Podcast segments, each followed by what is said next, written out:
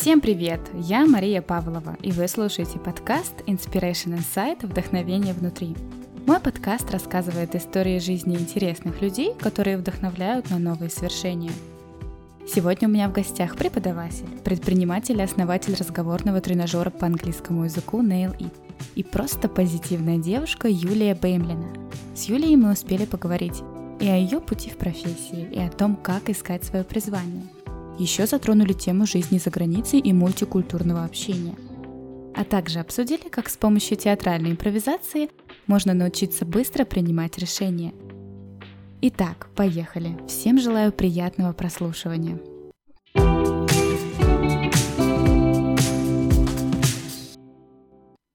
Юль, расскажи, пожалуйста, мне вообще, в принципе, интересен а, твой опыт. Расскажи, а, как так вышло в твоей жизни, что ты связала ее именно с преподаванием английского, да, и я еще смотрела, что ты еще знаешь французский язык. Вот, есть ли какие-то особые факторы, которые на это повлияли, и почему ты для себя выбрала такой путь? Очень-очень интересный вопрос. Я очень хорошо помню свои последние годы в школе, а 10-11 класс, а, мне казалось, что а, сейчас происходит что-то очень важное, что надо сделать большой выбор, и что если я что-то сделаю не так, то никогда уже ничего не исправить, и жизнь пойдет э, как-то не так. Ну, в общем, ощущала огромный э, вес э, на своих плечах выбора, а сейчас это, конечно, уже кажется смешным, потому что я понимаю, что все можно менять много раз, было бы здоровье. А, но а, в тот момент меня интересовало три направления. Это психология, а, журналистика и иностранные языки. А, то есть меня интересовала коммуникация с людьми, мотивация людей, как налаживать коммуникацию. А, журналистика меня интересовала а, как возможность влиять, возможно, на людей, рассказывать что какие-то интересные истории людям. И английский а, меня просто драйвил а, по двум причинам, потому что а, в детстве я очень хорошо запомнила историю, хотя мало что тогда в ней понимала. Это были 90-е, это был уездный город Рязань, и а, у моего папы кузена уезжал на миграцию в Америку, и мне досталось много блокнотиков, ручек, а, брелков, и были какие-то интересные коробки, взрослые очень много говорили.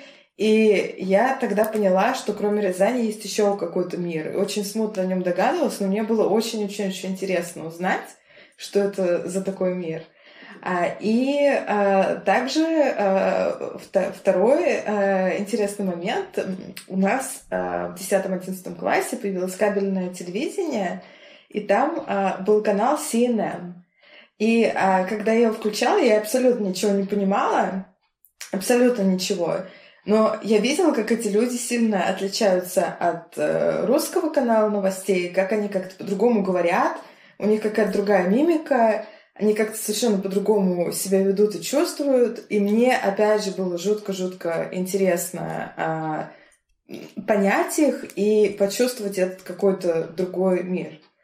Вот. А, это были мои а, интересы, идеологически можно так назвать.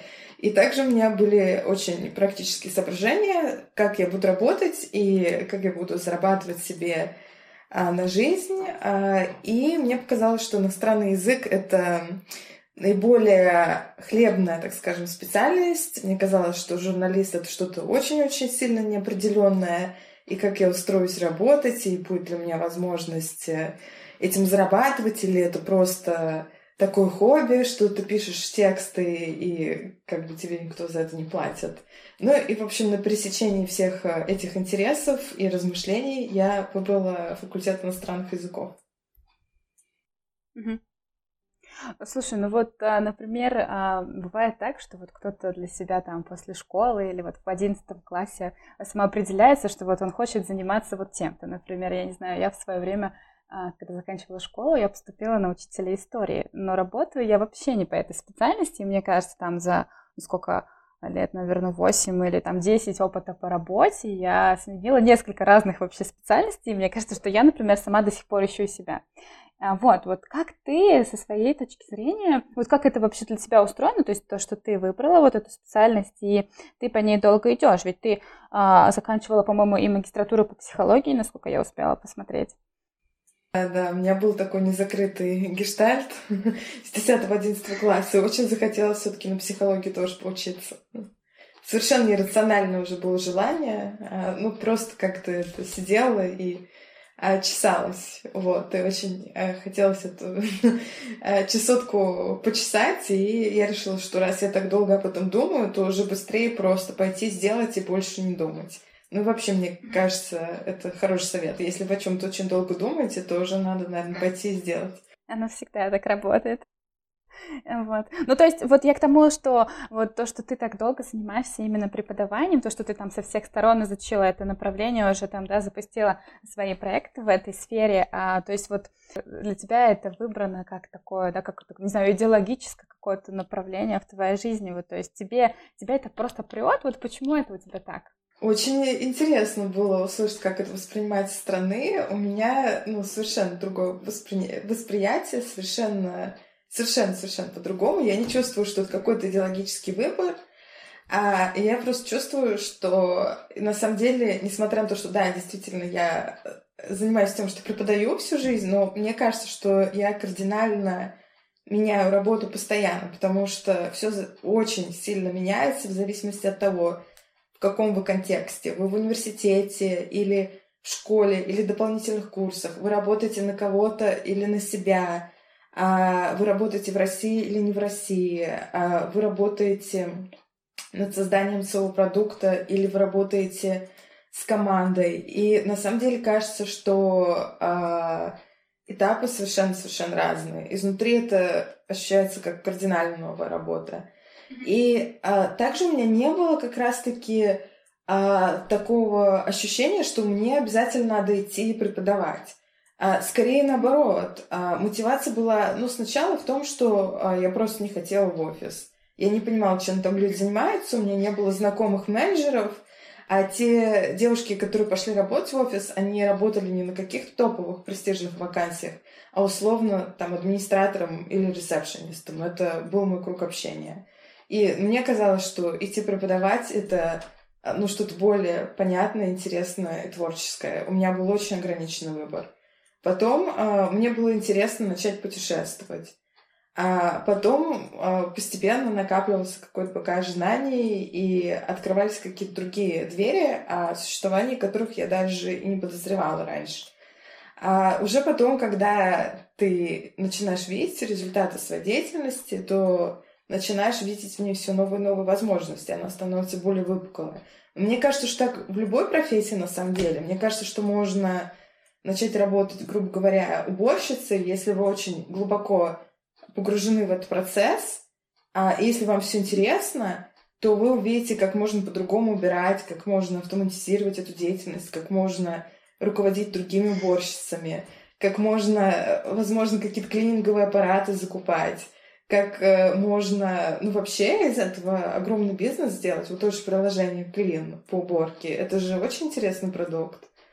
А, ну, понятно, что вы еще маркетинг заодно получите, еще что-то другое. Но, в общем, не знаю. Мне кажется, что секрет просто в том, чтобы а, смотреть вокруг себя на то, что ты делаешь, и задавать себе вопросы, почему, как это происходит. И мне кажется, что если бы я пошла работать, ну, не учителем в школу, а в офис, то я, наверное, ну, точно так же бы осталась в нем и тоже что-то, какие-то себе развлечения там бы находила. Вот, просто в рамках э, того, что было бы там. Да, да, да. Ну. Слушай, так интересно. Мне всегда интересно послушать, как это кто видит с другой стороны. Может быть, для этого я и свела подкаст. Вот. Ну, в том числе, да, потому что как бы сколько людей, столько и мнений, изучать каждого как бы с нуля, смотреть, почему он живет так или иначе, это, ну, не знаю, вот мне это всегда любопытно. А, так, потом следующий момент я хотела поговорить про то, что ты жила за рубежом как я поняла, что ты жила в целых пяти странах за, э, ну, за такой, возможно, короткий срок. А, вот, то есть я посмотрела, что это была Колумбия, как я поняла, в Великобритании, где ты училась, э, США, э, Франция и Россия, ну, если она туда входит. в эти пять, в пять стран, да? А, вот, то есть... Да? Турция а, еще вот, была, да. Еще одна? Турция еще была. Еще Турция. Ну, видимо, Турцию я опустила. Ну, тогда почти шесть. Вот.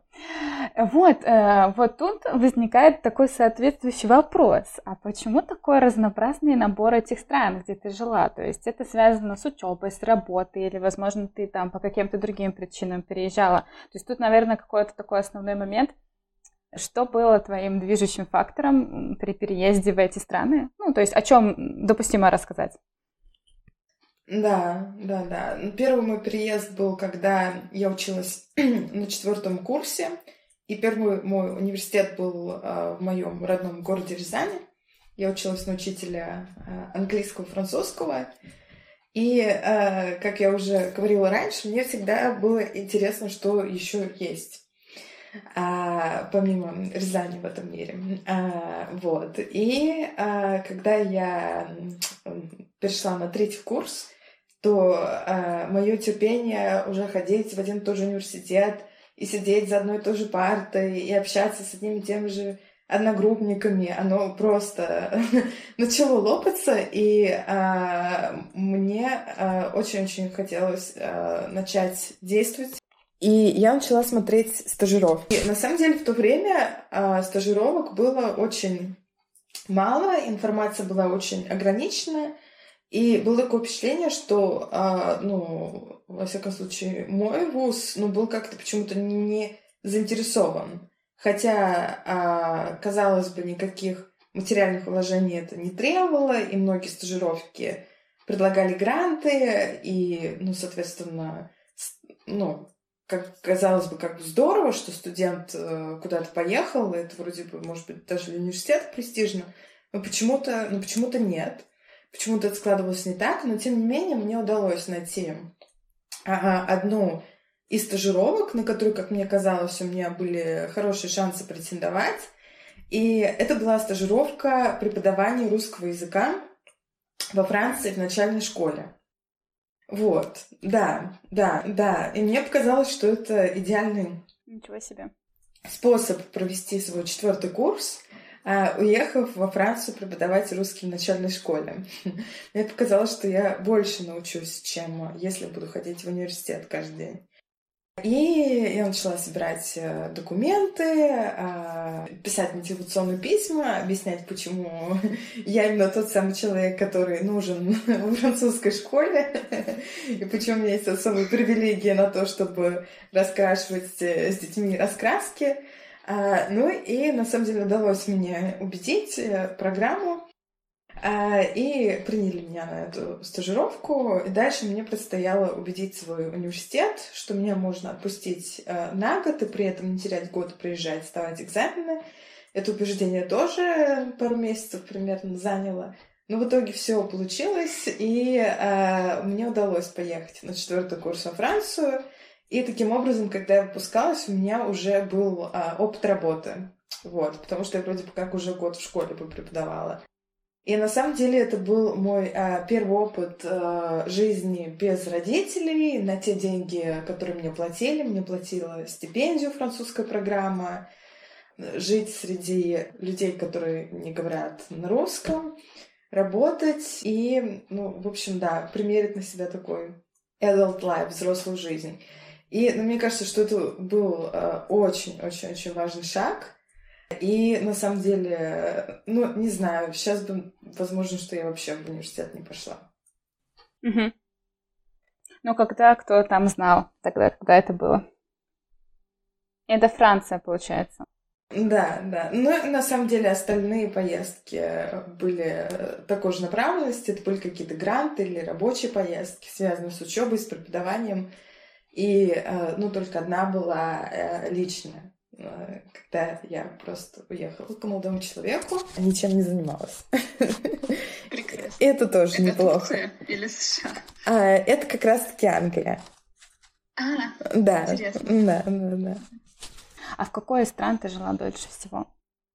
Дольше всего, ну, в принципе, практически все а, стажировки были завязаны на учебе и на работе, и были а, контракты годовые, привязанные к одному учебному году. Вот, поэтому ну, практически все э, эти места это плюс-минус год. Потом, учитывая, что как бы, да, ты же русская, получается, по менталитету, когда живешь даже там, ну, какой-то не очень долгий срок в другой стране, у них разный менталитет, разные люди, другая культура, то есть все совершенно другое. Вот тут тоже интересно, если ты расскажешь про свой опыт, так как у нас границы пока закрыты, и мы можем только слушать об этом. Вот, например, я последний раз путешествовала в феврале прошлого года. Я так соскучилась ужасно по поездкам, вот, чтобы туда поехать, где я еще не была. Да, вот э, тут интересно, какой менталитет, какой из стран тебе, например, показался наиболее близким для тебя, вот. Ну, то есть э, тут два, два вопроса. То есть какой менталитет был самый близкий для тебя, и тебе было там жить максимально комфортно, а, и что из привычек иностранцев или из привычек там, да, в другой стране тебе казалось странным, и что тебя удивляло в этом больше всего? Очень интересный вопрос. Я на самом деле а, раньше так не сравнивала, но сейчас у меня сразу возник ответ, когда я тебя услышала, что а, на самом деле интереснее и комфортнее всего а, было скорее не в какой-то определенной культуре, а в тех местах, где есть скопление разных культур.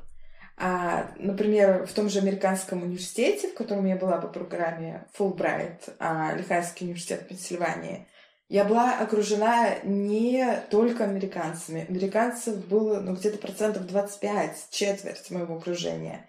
Остальное окружение это были другие иностранцы, китайцы, индусы, французы, голландцы, нигерийцы, а, колумбийцы, опять же. И получалось, что круг общения а, очень-очень разнообразный, и при этом из того, что а, нету какой-то одной доминирующей культуры, нету каких-то привычек, которые ну, достаточно десинкратичны, которые могут раздражать, потому что все Э, понимать, что как бы ожидать э, тот код общения, к которому они привыкли, не следует, потому что у какого-то другого человека совершенно другой код общения.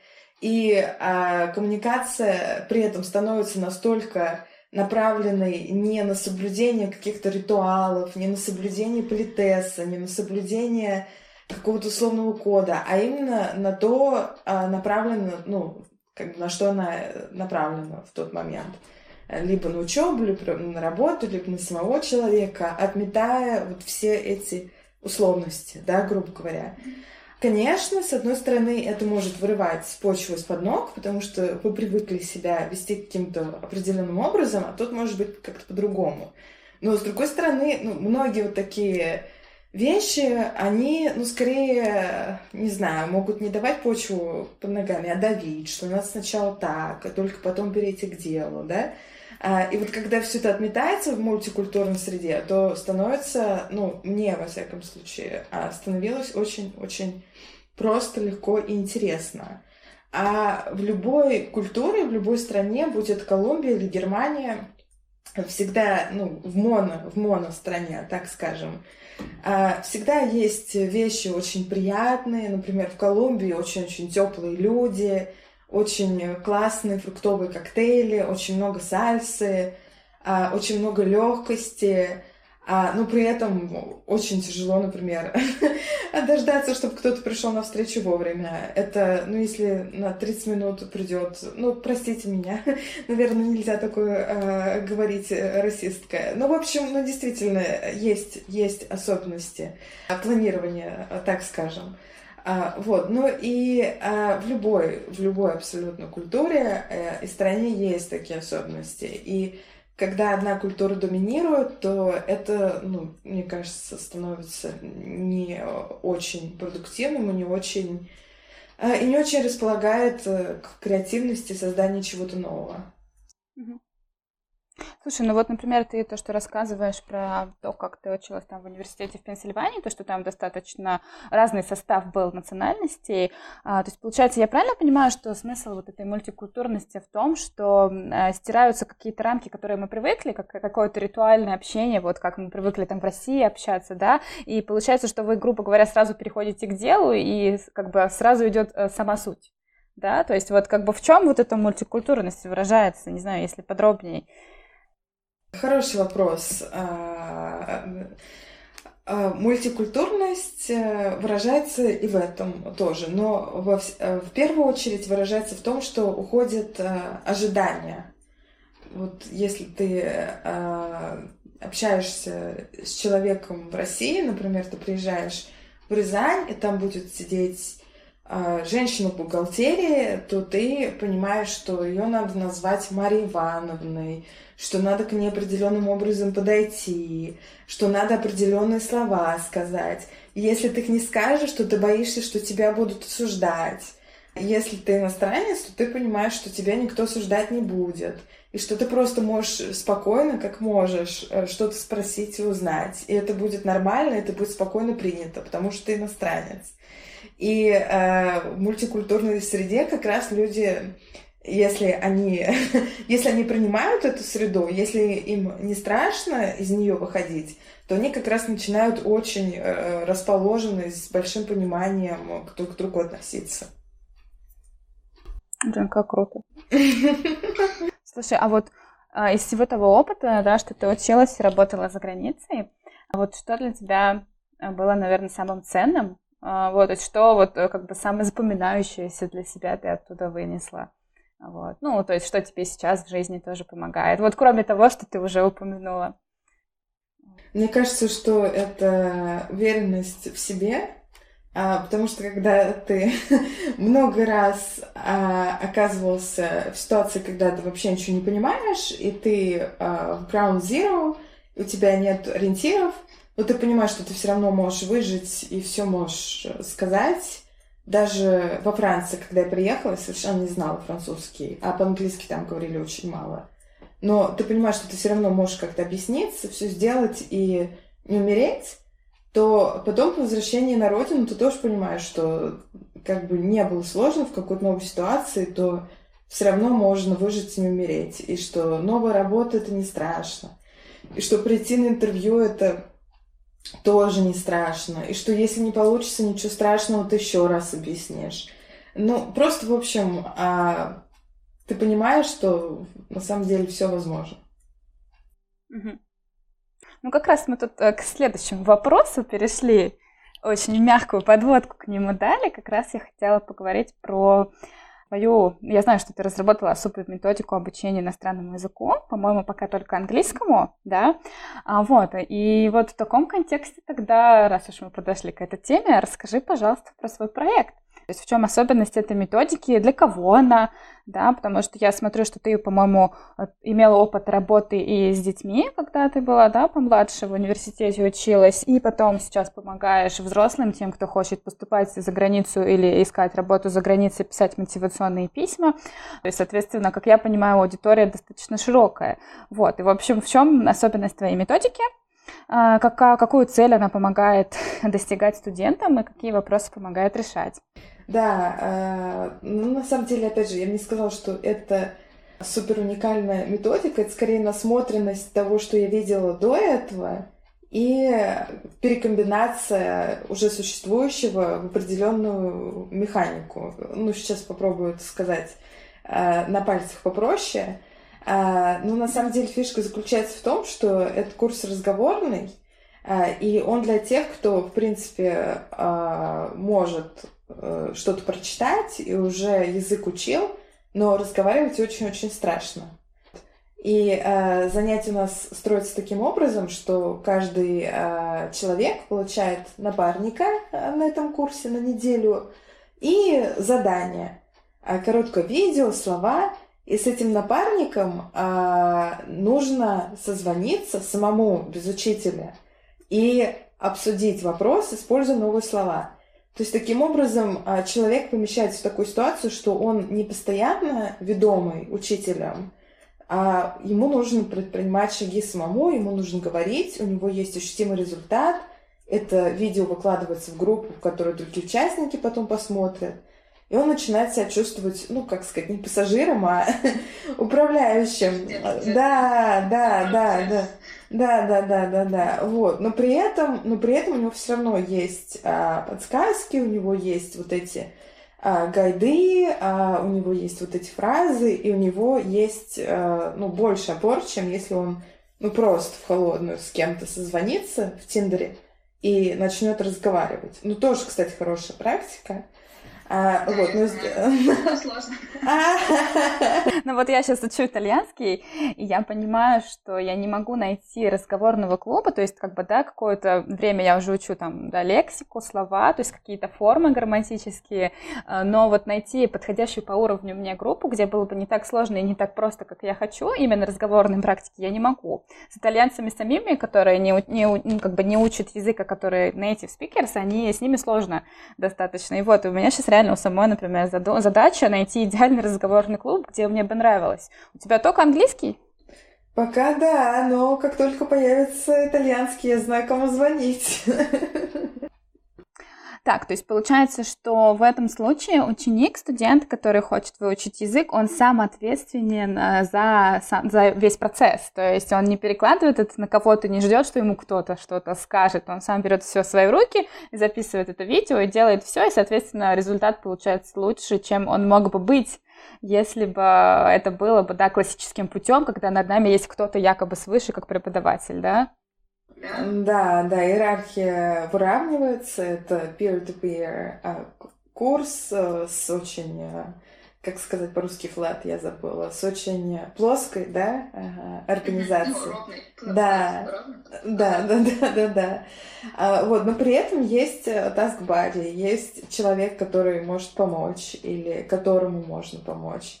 И есть ответственность перед кем-то, да, потому что а, если вспомнить другие приложения, как, например, Duolingo или другие приложения, где ты совершенно один и не происходят интеракции, то ты понимаешь, что когда тебя не ждет, то мотивация делать задание может падать, да, ну потому что ну, все равно же никто не узнает. Ну, а, ну окей, ну денечек подзабил и все.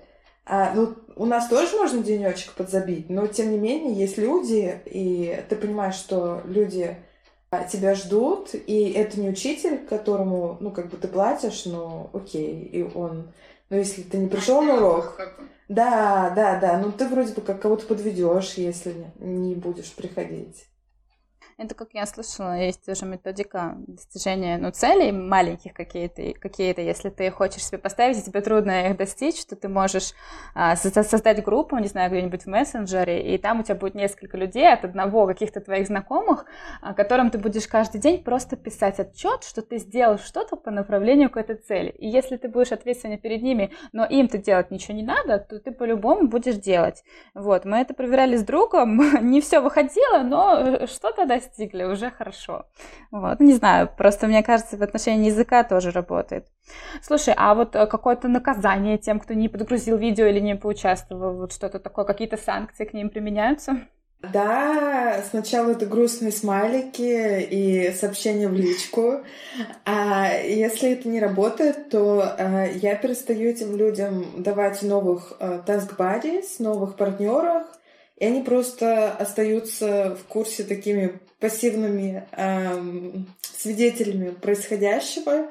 Э, и, э, ну, собственно, да, и, собственно, способ вернуться обратно — это им самим проявить инициативу и кому-то написать, и найти из этого пула самим себе buddy. Ну, потому что, ну, если они не приходят, то э, так нечестно, что кто-то будет ждать. Но, к большой радости, у нас таких не очень много, где-то процентов 7 участников. Слушай, а для кого вообще этот курс подходит, да? То есть для кого такое, такой метод обучения наиболее подходящий? Угу, угу. Я начала работать э, с продуктами и с другими IT-специалистами просто потому, что уже была в этой тусовке, когда училась на продукт-менеджера, и, ну, они просто были под рукой, поэтому а, я сделала для них э, Э, тематическую подборку о работе и начала работать с ними. И на них это заходит.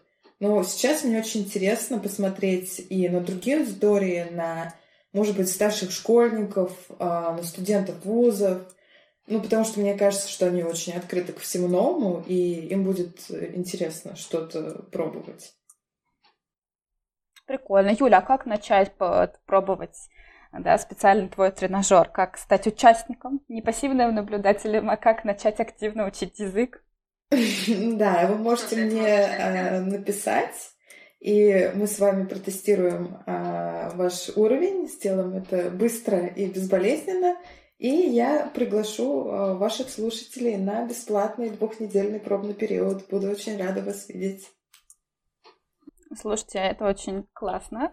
Я в любом случае все ссылки на материалы по курсу Юли оставлю в описании, так что вы совсем сможете ознакомиться. А, так, идем дальше. Дальше я хочу поговорить немножко про импровизацию. Ты когда мы с тобой, когда даже предварительно делали наметки, о чем беседовать, меня очень заинтересовал вот тот пункт, да, который ты о себе написала, то, что ты занимаешься театральной импровизацией. То есть там это звучало как импрова, если я так ставлю ударение. Вот, мне вообще интересно, что это такое, для кого это и зачем это тебе. Вот, то есть, как бы, возможно, это как-то помогает тебе раскрывать себя с какой-то другой страны, потому что звучит очень прикольно, но я не понимаю, что это такое вообще. Э, хорошо, а, ну давай тогда э, сопоставим это с тем, что ты уже знаешь. Ты уже, наверное, знаешь стендап, и ты уже, наверное, знаешь э, сериалы, да? Ну, конечно, да. Я даже всегда хотела попробовать себя в стендапе. У меня есть какие-то наметки тем, которые я писала, но я всегда думаю, что выступать, допустим, с чем-то, что я обычно выступаю по работе, там есть четкий план, ты знаешь, о чем рассказывать, у тебя всегда все на мази. А идти в импровизацию, ты боишься, что у тебя засмеют, ты боишься, что вдруг не получится, пересохнет горло, и ты не сможешь там так классно что-то говорить, а ведь нужно позабавить народ. Вот, то есть я понимаю, что, ну вот тут даже есть мой личный интерес, это потестить на себе. А, ну таки что? А, в импровизации действительно нету ничего предсказуемого, но в отличие от э, стендапа есть э, команда, с которой ты идешь вместе на сцену к зрителям. То есть ты тоже понимаешь, что ты а, не один, и есть какая-то поддержка. А, и есть опять же вот эти правила коммуникации, которые помогают а, людям цепляться друг за друга и выстраивать, а, и выстраивать сценку. И на самом деле эти правила очень простые. Это не стараться быть очень смешным и не стараться быть очень умным, а очень-очень внимательно слушать и очень-очень внимательно смотреть на происходящее. И таким образом а, ты начинаешь не выдумывать какой-то свой э, мир несуществующий а, в голове и стараться пробушить его на сцену, а ты считываешь происходящее, настроение партнера, а, начинаешь за это сцепляться, добавлять э, yes and, а, не перекраивать, не конфликтовать с тем, что партнер твой по комедийной импровизации говорит, а надстраивать на эту сверху, задавать себе вопросы, а что если это а, правда, а, то, что говорит человек в той реальности, которую он создает на сцене, в, той, в том персонаже, которого он начинает играть. Если это правда, если я принимаю это, то что еще может быть в этой реальности? То что еще было бы органично в этой реальности? И э, таким образом начинает складываться сцена, а потом вы находите в ней какие-то э, вещи, которые, может быть, э, не совсем make sense, не совсем э, помогая мне, не совсем логичные, да, немножко несуразные. И вы начинаете их раздувать, и получается что-то смешное. Но на самом деле, опять же, если э, свести это все к основным принципам и почему импровизация интересна, чем она мне помогает, это достаточно быстрое принятие решений, ну, потому что нужно что-то делать сейчас. Потому что самое плохое — это вообще ничего не делать на сцене, когда на тебя смотрят люди. Что бы ты сделал, это лучше, чем бездействие. Да, да, да, да. А, и то, что ты учишься не фокусироваться на себе и на том, что у тебя в голове, а на том, что происходит вокруг, и на том, что хочет твой напарник по сцене. И если ты э, не пропушиваешь свое, а погружаешься в то, что уже есть, то получается что-то создавать. на самом деле это очень, ну, мне кажется, важно для стартаперов тоже. то что многие закрываются, начинают что-то придумать, какую-то уникальную услугу, какое-то уникальное приложение у себя в голове, несмотря на своих клиентов. несмотря на ту реальность, которая есть вокруг них. На потребности. Да, да, да. И потом начинают это пропушивать на рынок, начинают это продавать, а никто не покупает, а деньги уже потрачены на разработку, и надо закрываться, но это не очень хорошо. Вот. А если вы э, свой фокус перемещаете не на себя, не на то, как я сейчас что-то интересно придумаю, а на людях вокруг, что они говорят, какие у них проблемы, что им нужно, и говорите yes and, да и, да, если это так, то что еще, то тогда получается за это цеплять, цеплять и по ступенькам что-то создавать. Ну, то есть, получается, это как во всем работает. И если ты тут провела аналогию прикольную, да, с предпринимательством в импровизации и импровизацией, то есть, что мы как бы выходим за рамки, за границы своего эго и смотрим немножко снаружи на всю ситуацию целиком. Там, так же, как и в психотерапии, когда мы смотрим не только своими глазами, но и как бы сверху. Слушай, это очень интересно. То есть, по сути, э, в импровизации там, э, кроме тех э, правил, которые ты уже рассказала, там нет ничего больше детального, да, никаких заранее проработанных сценариев, никаких наметок. То есть вы просто фигачите, вот вышли и фигачите как есть, да? Да, вы берете какой-то suggestion, какое-то предложение у аудитории. Например, вы можете попросить аудитории какое-то место, скажите нам, где мы. И аудитория скажет парк, цирк или морг или что-то еще. Вы можете попросить аудитории а, отношение какое-то, а, например, кто, кто вы а, с другими а, актерами на сцене, кем вы приходите друг к другу. Вы коллеги, вы любовники, кто вы. А, можете просто попросить какой-то предмет, назовите предмет. И дальше а, вы отталкиваетесь от этого, у вас возникает в голове какая-то ассоциация, вы слышали апельсин, вам что-то вспомнилось, неважно что, и вы начинаете первую линию диалога, потом вы друг другу отвечаете и идете вперед, да. Слушай, это очень, блин, круто, потому что я когда училась на актерских курсах, ну, мне тоже пришлось это недолго делать, у нас там были какие-то упражнения в стиле этюдов, когда вот у вас разделяют по парам или по тройкам, и вы делаете что-то, но заранее не, у вас заранее нет сценария, и непонятно, что происходит, то есть вы просто начинаете что-то делать, что-то говорить, и оно как бы само лепится прямо вот по ходу действия. Я помню, что, допустим, для меня это было очень сложно, вот, но по факту это всегда получалось очень весело, и что всех остальных участников это забавило. Вот. А в Москве есть какие-то постоянные места, куда можно прийти именно не онлайн, а очно? Что-то, что можно посоветовать? Э, да, есть, есть несколько сообществ, и русскоязычных, и англоязычных. А к англоязычным я начала ходить совсем не для того, чтобы практиковать английский, а просто потому, что импровизация зародилась в Чикаго, и, соответственно, экспаты, которые приезжают жить в Москву, они эту культуру а, свою привносили и а, организовывали эти клубы. Ну, соответственно, говорили там тоже на английском. Но также есть и хорошие а, русскоязычные клубы. Эти ребята чаще всего сами учились а, в том же Чикаго или у тех ребят, которые приехали в Москву и организовали хорошие школы. А один пример, который могу вспомнить, это центр Мейерхольда на Менделеевской. А, и там а, есть э, клуб импровизации. А, и англоязычное сообщество — это Moscow Improv Club — который можно найти на Фейсбуке. Я могу прислать ссылки, а, и там тоже регулярно проходят занятия. Угу. Слушай, круто. А можно ли туда прийти для тех, кто боится сначала просто зрителям? Или нужно обязательно сразу, сразу участвовать?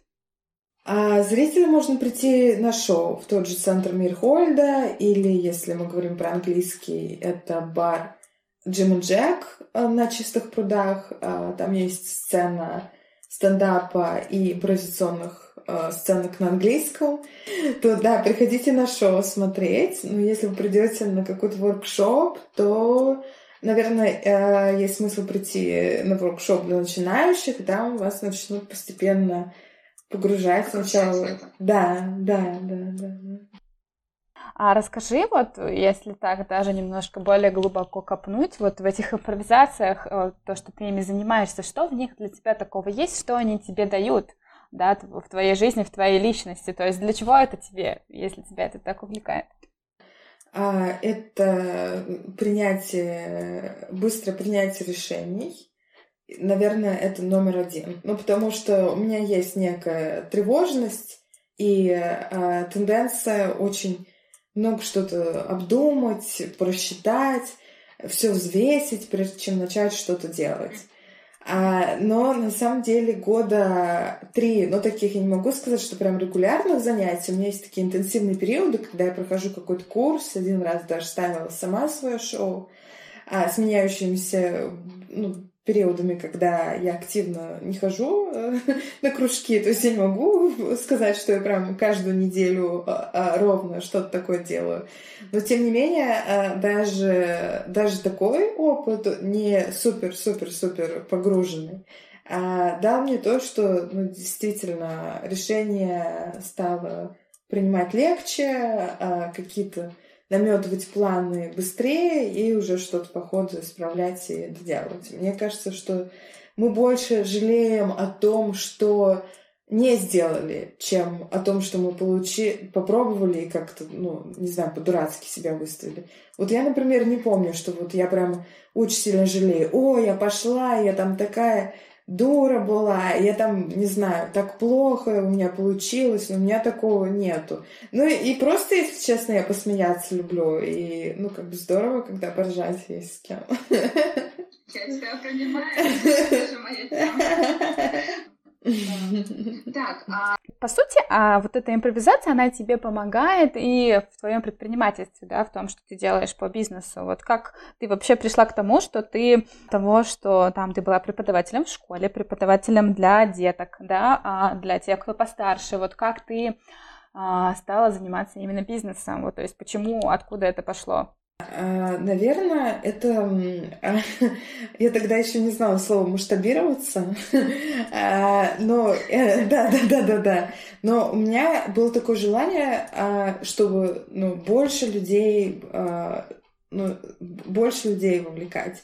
То есть вот я, грубо говоря, прихожу на занятия индивидуально или на какой-то курс э, в классе, группу Дэвила, я думаю, ну блин, ну вот столько времени я готовилась, столько придумала этот урок, он один раз прошел и все.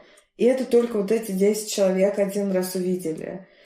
А, ну, ну так жалко, так жалко. Ну, просто как несоразмерный как вклад и то, что, да, на выходе получается. Ну, тоже, конечно, здорово. Ты, может быть, на кого-то как-то повлиял и вообще пообщался с людьми. А, но, но все же. Вот. И это один раз прошло, и все. А это никак никому не передается. И я думала, окей, как же, может быть, это организовать по-другому. И я ударилась э, в materials development, это разработка образовательных материалов. Думала, что вот, может быть, надо курсы создавать или учебники, или тренировать других учителей, потому что эти учителя пойдут потом других учей, да. Мне это казалось как-то более интересно и, прошу прощения за то, что вставляю английские слова, impactful. Ну, с большим импактом, с большей а, отдачей. Да, да, да, да. Ну, хотел всегда больше отдачи, больше какого-то, ну, драйва. А, ну, таким образом я как-то поработала, поработала, но вижу, что как тоже не хватает. А, и я стала смотреть на а, стартапы, которые занимаются образованием в России. Я уже тогда вернулась в Россию. А, на Skyeng, на Учиру, на другие российские стартапы. Думаю, вот как интересно. Там же а, ребята что-то создают, и потом этим пользуются сотни, тысячи, миллионы людей. Это же очень-очень интересно. И я пошла работать в стартап, и первый раз попала в продуктовую команду. Это был просто game changer. Это все изменило. И я почувствовала, вот, окей, это совсем другое. Это так сильно отличается То, от академической среды, да, от, ну, от школ, от университетов, а где, ну, честно, нету этого. Ну, правда, к сожалению. Даже в очень э, инновационных, я не буду называть названия, но открывались разные новые инновационные школы, а, инновационные институты, в которые меня звали, приглашали. Но я буду рада прийти когда-нибудь в какое-нибудь такое место, где я реально что-то почувствую. Но несмотря на все вот эти названия, э, ну, все равно было ощущение, ну, что ты просто в школе. Ну, вот честно. Когда я попала в стартап, то я ощутила, что тут действительно какая-то совершенно другая динамика. И потом я начала потихонечку знакомиться с тем, что делают проекты, э, с основными концептами, с терминологией. А, прошла сама курс продукт-менеджера у Аркадия Мариниса в Product University. Мне очень понравилось. А, и начала все эти знания ну, прикладывать на английском, на то, что я знаю, и как-то а, вещи, которые я уже знала, смечивать, э, на, на, э, э, картировать на новые знания, да, и ну, что-то начало потихонечку э, получаться. И я думаю, что я в самом... Ну, я надеюсь, да, мы все под Богом ходим. Не знаю, кто в начале, кто в конце, но я очень надеюсь, что я в начале и э, пути, э, вот. Но на самом деле это, ну, действительно очень-очень здорово, когда ты чувствуешь, что ты можешь делать э, продукты для многих. Вот, прямо еще несколько моментов, вопросов тоже, наверное, будет. Э, ну, как бы, есть ли еще какие-то страны, в которых ты бы хотела пожить? когда будет возможность у нас на то, да, когда нас выпустят, так скажем. Вот, то есть есть ли какие-то еще неосвоенные горизонты, которые ты хочешь попробовать? Это также микс э, Европы и Африки, потому что там много африканских а, иммигрантов, ну, какой-то Э, такой не, необузданности, при этом много европейского капитала, цивилизации, технологических стартапов, венчурного капитала. И там очень много фруктов, солнышко и э, море. Вот. Поэтому очень-очень хочется. Все, да, вот я сегодня ходила по улице, и там было скользко, да. мокро, и я такая сразу представила, да. как могло бы быть по-другому. Да, да, да, да. Я даже видела картинку а, в Фейсбуке, это такие черти, так, так прям в сердечко попали. А, картинка такая, а, квадратик разграничен на две части. И верхний снегопад и заснеженная дорога, и по-английски написано That could be us, это могли бы быть мы, а внизу картинка солнечного пляжа и подпись But we live in Tel Aviv. Но мы живем в Тель-Авиве. И я это видела. это могли быть мы, но мы живем в Тель-Авиве. Я это видела как раз минус 25, снегопад, и подумала, вот сейчас все, да, да, да. Зачем, зачем так делать больно? Но для них это, возможно, забавно. Да. Слушай, ну тогда последний вопрос, который хочу спросить вот тем, кто будет слушать подкаст, нашим уважаемым слушателям, вот, э, которые, возможно, кто-то ищет себя, кто-то как раз не может в чем-то принять решение, кто-то стесняется, боится, откладывает, вот находится в какой-то некоторой задумчивости, да, не знаю, сколько синонимов еще подобрать. А вот э, есть ли у тебя какое-то, не знаю, послание твое, твои пожелания, которые ты могла бы рассказать слушателям, вот, чтобы они не боялись это делать, чтобы они быстрее решались и были, а, так сказать, ну, были ответственны сами за то, что они творят. Есть, есть, есть. Это очень, очень действенный метод, называется взгляд из будущего. Если вы чувствуете себя старым, если вы чувствуете, что уже поздно, что же ничего не получится. Вот мне, например, один мальчик недавно сказал, мне уже 18 стукнуло, ну куда мне английский начинать учить? Не, не, он прав так сказал. Ну, ну то есть, да, да, да, да. А, просто представьте а, следующие 10-20 лет.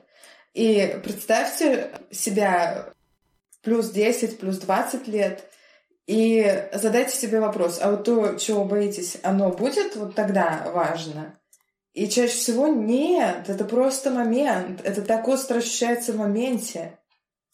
и все. И страх растворяется. Вы просто понимаете, насколько сильно вы себя изводите тем, что важно только в этом моменте. Но взгляд из будущего очень-очень сильно это проясняет. Ну, то есть получается, что можно не переживать о том, что будет, нужно просто делать. Ну, как бы. Не знаю, у меня всегда работает такой совет, что просто берешь и, и фигачишь. Берешь и фигачишь. Вот. Только понимаешь, зачем это тебе. Прежде скажи, может быть, что-то еще у тебя я не спросила, что стоило бы спросить? Угу. Что я еще хочу рассказать?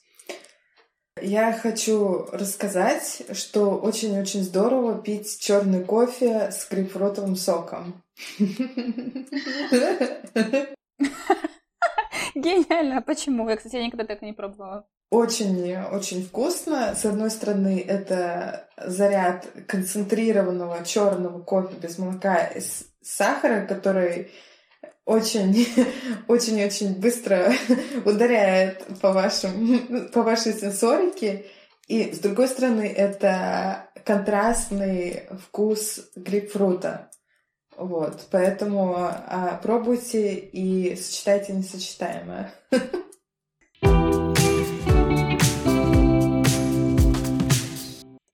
Спасибо большое, что прослушали этот выпуск. Буду благодарна вам, если вы поделитесь им с теми, кому он может быть интересен. Ссылки на страницы Юлии, а также информацию о ее тренажере по английскому языку я добавила в описание к этому выпуску. Оставляйте отзывы о подкасте на платформе Apple Подкасты, а также ставьте сердечки на Яндекс Музыке. Буду благодарна обратной связи по подкасту от вас. Спасибо и до скорого!